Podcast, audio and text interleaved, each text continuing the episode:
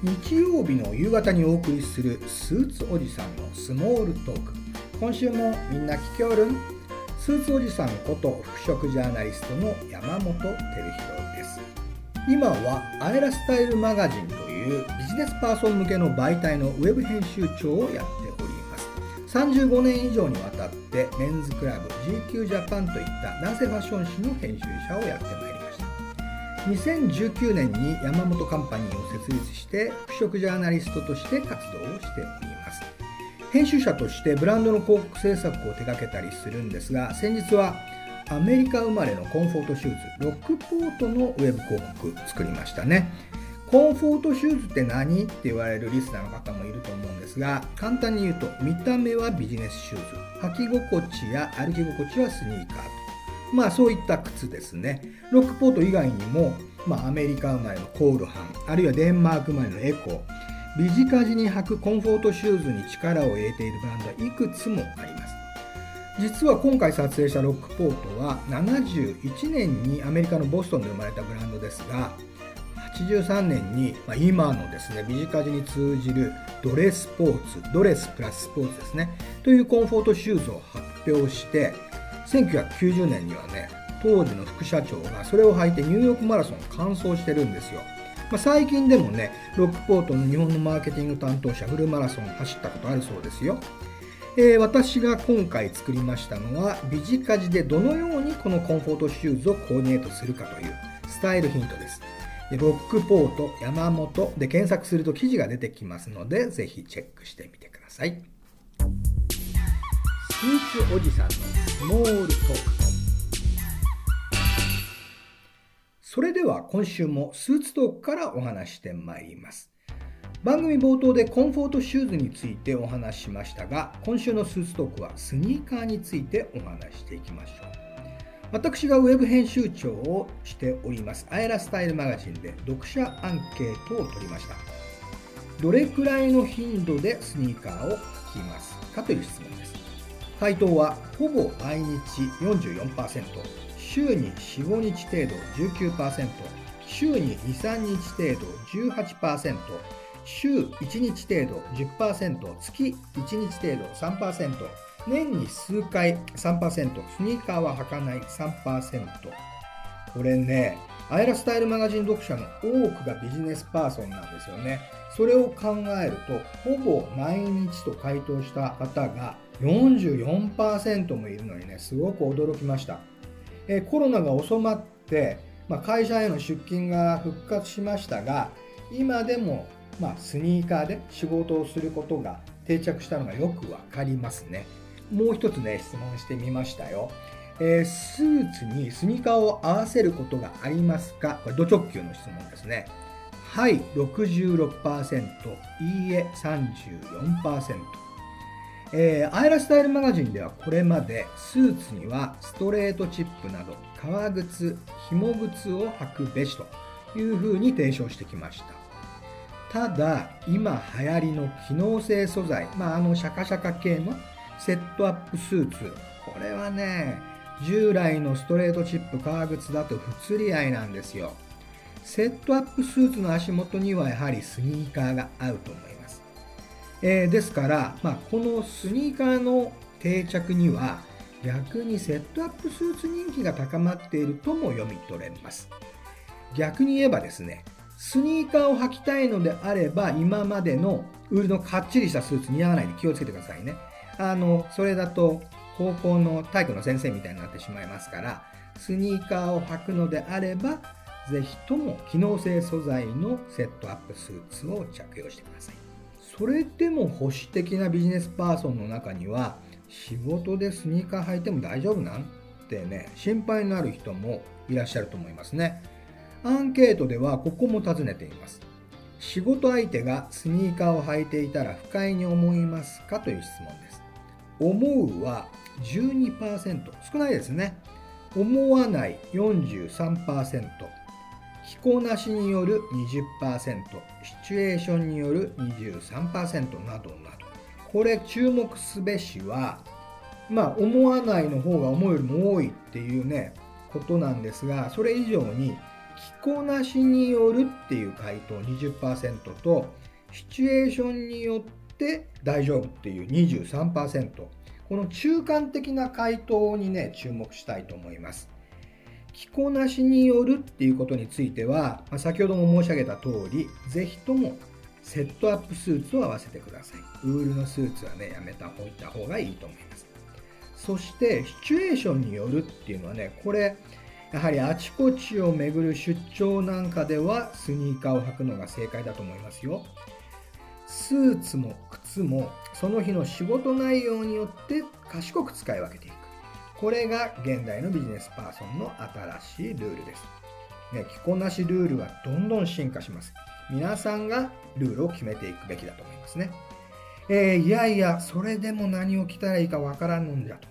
何を靴を履いたらいいかわからんわ。という方はこのスーツおじさんのスモールトークの番組宛てにメールでご相談ください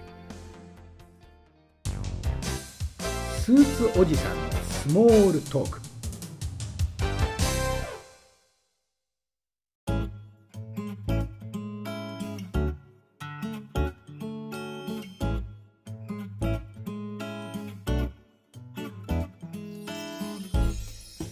さて後半はスモールトークのコーナーです。毎回申し上げておりますがスモールトークこれ日本語で言えば小話なんですよね。ファッション以外のあれやこれや様々なトピックで小話をお話していきたいと思います、ね、先週私の睡眠についてがっちり相談をさせていただいた昭和石川代表取締役副社長そして睡眠改善インストラクターの西川由香子さんを今週もお迎えしております。今週は西川さんの著書「最強の睡眠」を紐解きながら、えー、リスナーの皆さんも取り入れられる睡眠の新常識をお話ししていきたいと思います。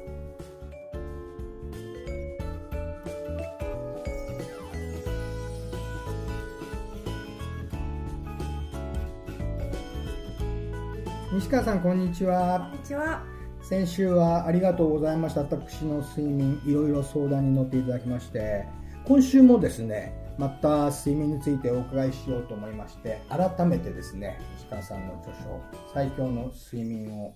えー、熟読してまいりました。これね 一回買ったんですけど、はい、あの他にも読みたいっていう方がいて、貸して帰ってこないのでもう一回買っちゃいました。いやありがとうございます、ね、2冊持ち。ありがとうございます。ねここの中から皆さん、はい、リスナーの皆さんにもお役に立つような、えー、ポイントをいくつかお話を聞いていきたいと思いますが、はい、今週は朝やった方がいいこと昼やった方がいいこと晩やった方がいいことこういった順でお話をお聞きしていきます、はい、まず、はい、朝の目覚めとともにやった方がいいことその日の夜うまく寝るために何をやったらいいんですかね？えっと、まず2つあります、はい、1つが太陽の光を見ること。なるほど、はい、太陽の光が網膜に入ることによって、えっとなんと体内時計が目を覚まします。はい、で直接太陽の光を見てしまうとあの目に悪いので、はい、あのえーと、朝起きてカーテンを開けて窓を開けて空の明るいところをあのなんとなく見るみたいなイメージですね。なるほど、はい、でもう一つ目が朝食食べる方と食べない方いらっしゃると思うんですけど、はいはいはい、山本さん食べてらっしゃいます？私ね、うん、ちゃんと毎日食べてますね。素晴らしい、はい、そう朝食を食べるっていうこともなんです、ね、これはやはりその体に朝ですよっていうお知らせをするような意味があるんですか？そうなんです、そうなんです。その通りなんです、はい。あの体内時計が、えっと、よくオーケストラに例えられるんです、はい、太陽の光を見ることでオーケストラの指揮者の方のこの、うん、なんていうの？タクト？そう。タクト。タクトを振り出すんです。そう指揮棒を振り出すんです、うん。うん、であとオーケオーケストラの楽器の方たち、はい、えーと、朝食を食べないと自分のリズムでキーとかピーとかヒャーとか、うんうんうん、あの演奏しちゃってるんですね。なるほど。で朝食を食べることによってあのオーケストラの楽器の演奏が指揮者の指揮者のタクトのリズムに合ってくるんです。へえそうなんだ。そうなんですよ。なのでその2つをやってあげないとなんか頭がぼんやりするなとかちょっと体がだるいなとかなんとなく不調みたいな感じになりやすくなってしまうこれは同じ時間に食べることが重要なんですかそれとも同じものを食べることが重要なんですかあと、まあ、食べる量とか、それは個人差があるんですか？いいご質問ですね。はい、あのなるべく朝同じ時間に起きるのが大事です。なるほどね。はい、朝寝坊、例えば週末とかたくさん寝たいじゃないですか。はい、で、寝坊するとしても2時間以内にしていただきたいです。そういうもんなんですか。例えば、いつも6時に起きてるとしたら遅くとも8時に起きる。なるほど。そう。でそれ以上寝坊してしまうと体内時計が狂ってしまうんですね。なるほどね。で面白いのが地球って1日24時間じゃないですか、はいはい、私たちそれぞれあのそれぞれの人が時計を持っていて体内体内に時計があるわけですね。はい、それが24時間ぴったりの人がほとんどいないんですよ。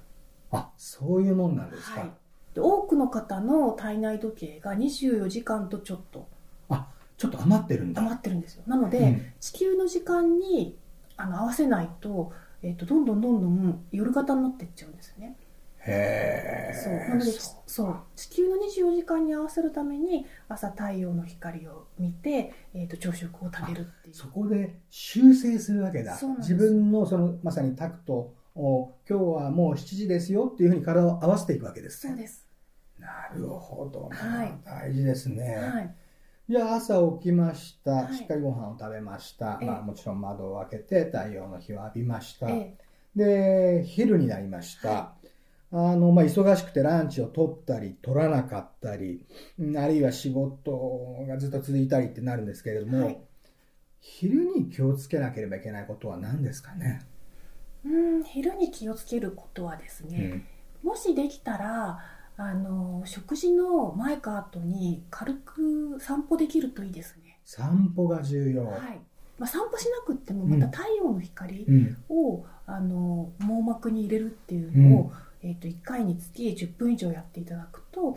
とそれで睡眠ホルモンを増やすことができるんですね、うん、あそうなんですか。そうなんです。なのでお勤めの方とかなかなか日中あの日の光を浴びれるチャンスって少ないと思うんでそうですね。そうなのでお昼お昼休みの前後とかあのできる時に太陽の光を浴びるっていうのをやっていただくとじゃあ社内の社食で食べないでちょっと離れたランチ食べられるお店に行く方がいいかもしれないですね。それもいいですね。ね。それもいいですね。であと、まあ、社内で食べても会社の近くをちょっと一回りしてみるとか。そうか。なんかね、今、はい、あの、睡眠ホルモンが出るっていう話聞きましたけれども、ええ、本で勉強しましたけれども、その、太陽の光を浴びるとセロトニンが出て、はい、それが睡眠ホルモンであるメラトニンに変わるんですか？そうなんですよ、えーと、日中に作られたセロトニンが、あの日が暮れてくる。で太陽が沈むとその頃にメラトニン作り変えられるんです。太陽の光に支配されてるんです。よくできてますね、ね、人間の体はね。すごいですよね。ね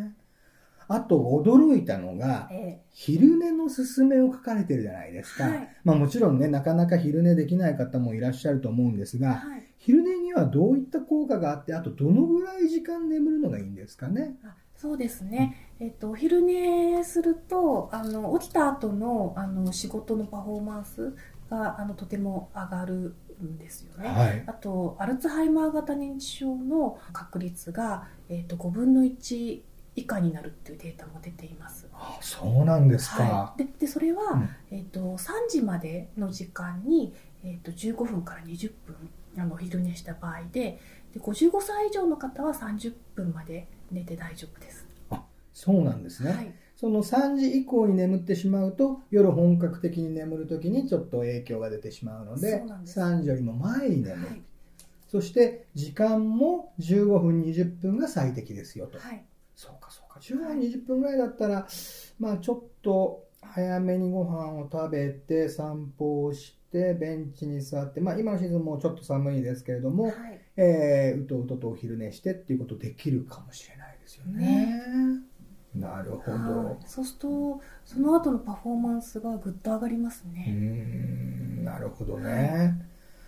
あと、まあ、いよいよ、まあ、じゃあ夕方、夜になってですね、はい、あの、夜した方がいい。例えば部屋の照明の明るさですとか、はい、心がけた方がいいことってありますかね？そうですね、えっと、照明の明るさで申し上げますとあの照明そうです。光の単位がルクスっていう単位なんですね、うんうんうんうん、一般のご家庭の室内の照明がだいたい200から500ルクスって言われています単位が大きいほど明るいんですけど、はい、200が暗くて500が明るい。明るい、はい、明るい。そう。で200から500ルクスぐらいって言われてるんですけどデータによると 200, 200ルクスでも睡眠ホルモンの分泌を妨げてしまうっていう明るすぎるんですね。そうなんですよ。お部屋が大体。そう、う。ん、私たち特に上の世代の方たちも含めて明るい室内が好きじゃないですか特に日本人はそうですよね。ね。ヨーロッパに行くと、ね、こう夜になると素敵なね、あの、照明に、間接照明になってたりしますけれども、はい、日本人はこう明るくて、ね、ね。蛍光灯がさーんとこうついてて、はい、夜でも勉強しなさいみたいなね、そういううちが多かったですよね。こう夜も高校と明かりがついてるみたいな。ね、あれよくないんですね、睡眠には。そうしてしまうと、あのせっかく日中ね、あの太陽の光を浴びて作ったメラトニンが分泌されにくくなってしまうんで、えっと、夜照明をなるべく暗くするっていうことを心がけていただけるといいと思います。なるほど。あとあの香りとかも効果があるんですか？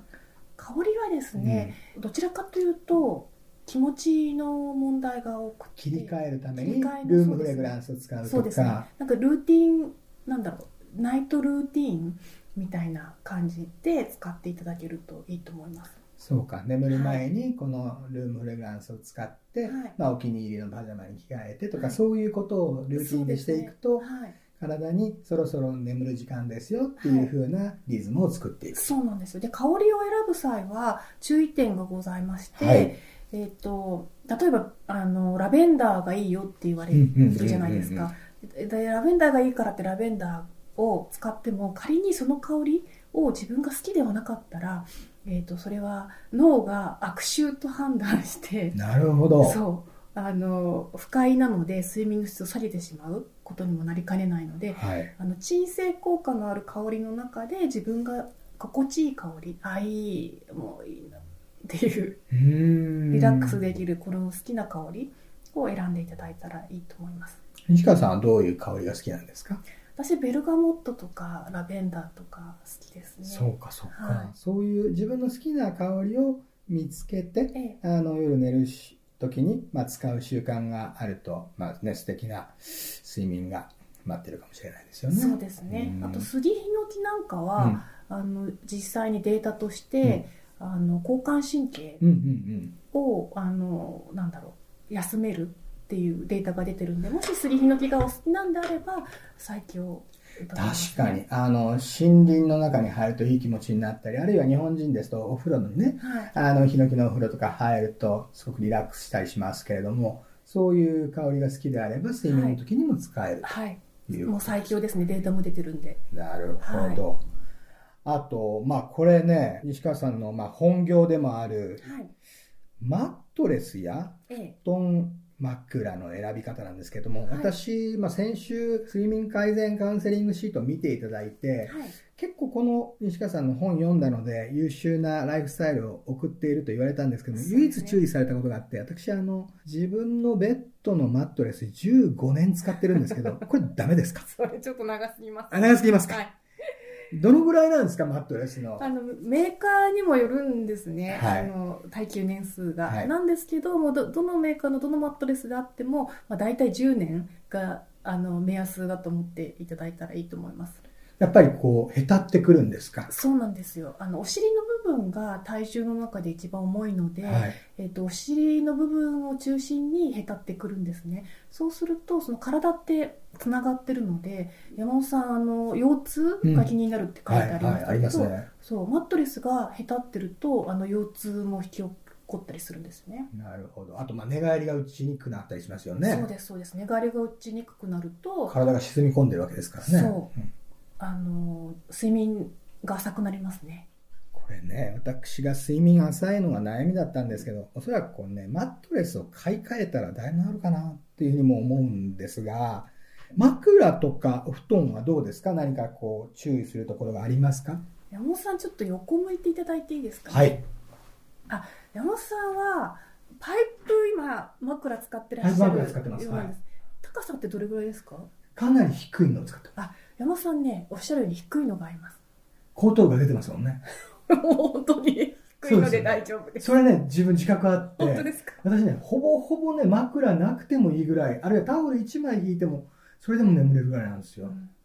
それはやはりプロの方にこうしっかり首の形だとか後頭部の形だとか見極めていただいた方がいいですよね。そうですね。その方がいいですね、あの首によくね女性の方だとシワができるのが嫌だからってあの枕使わない方もいらっしゃるんですけどそうすると逆に口が開いてしまいやすくなって風邪をひきやすくなったりとかあと寝返りが打ちにくくなったりとかあの睡眠の質あの睡眠が浅くなるっていうあの要因にもなるんでその方に合った高さの枕をすると首にもシワができにくいですしあのぐっすり眠れるっていう風になると思いますね。ね、女性の方にとってはね美容にもつながりますし、まあね、男性にとってもね首にしわない方がいいですし、ね、何よりもやはりねこう良質の睡眠をとるっていうことは良質な生活につながりますし良質な生活が、まあ、幸せな、ね、人生にもつながりますので睡眠大事ですね。大事ですね。うん。あのお金をかけずに快眠する方法を一つだけお伝えしてもいいですか？はい、はい。ぜひお願いしまはい。す。、えーこれから寒くなってくると思うんですけど、はい。一番快眠しやすい温度と湿度の設定はい。なんですけれども、温度は室温16度以上にしていただく。そう。寒いの我慢するとあの睡眠の質が下がります。あそうなんですか。そう。だかそれはらあのお部屋全体を16度にした方がいいですか？お部屋全あその寝てる部屋ですね、はい。部屋を16度以上にして、はい。であの湿度は50%から60%あ湿度も結構あった方がいいんですね。そうなんですよ。だから加湿器を、うん。あの併用していただくといいと思います。これすぐにでもできますね。ね。うん。あとインフルエンザ、ね、今から流行ってますけどインフルエンザに一番かかりにくい温度湿度っていうのもお伝えしていいですか、はい。えっと、温度が20度以上。はい。で湿度は同じ50%から60%そうか。そう。そういう室温と湿度にしておくとインフルエンザにかからないし、一番かかりにくい温度湿度かかりですにくいし、うん。睡眠良質な睡眠も取れると。取れると。これねリスナーの皆さん今日からでもねできますね。これねあのまあおそらく季節が変わるとまたこうテクニックもね変わってくるかもしれませんのでぜひまたシーズン変わったところでね春先にでもまたもう一度と言わずね何度か西川さんには来ていただきたいと思います。ね今日は睡眠の話いろいろ教えていただいてありがとうございましたあ。りがとうございましたスーツおじさんのスモールトーク。この番組、スーツおじさんのスモールトークをお送りしてきましたのは、服飾ジャーナリストで編集者の山本照弘でした。来週もまた聞いてんよ。そして、この番組は、ラジオの放送がネットで聴けるラディコはもちろんですが、Apple Music などのポッドキャスト番組として、過去の放送回も聞くことができます。ぜひチェックしてみてくださいね。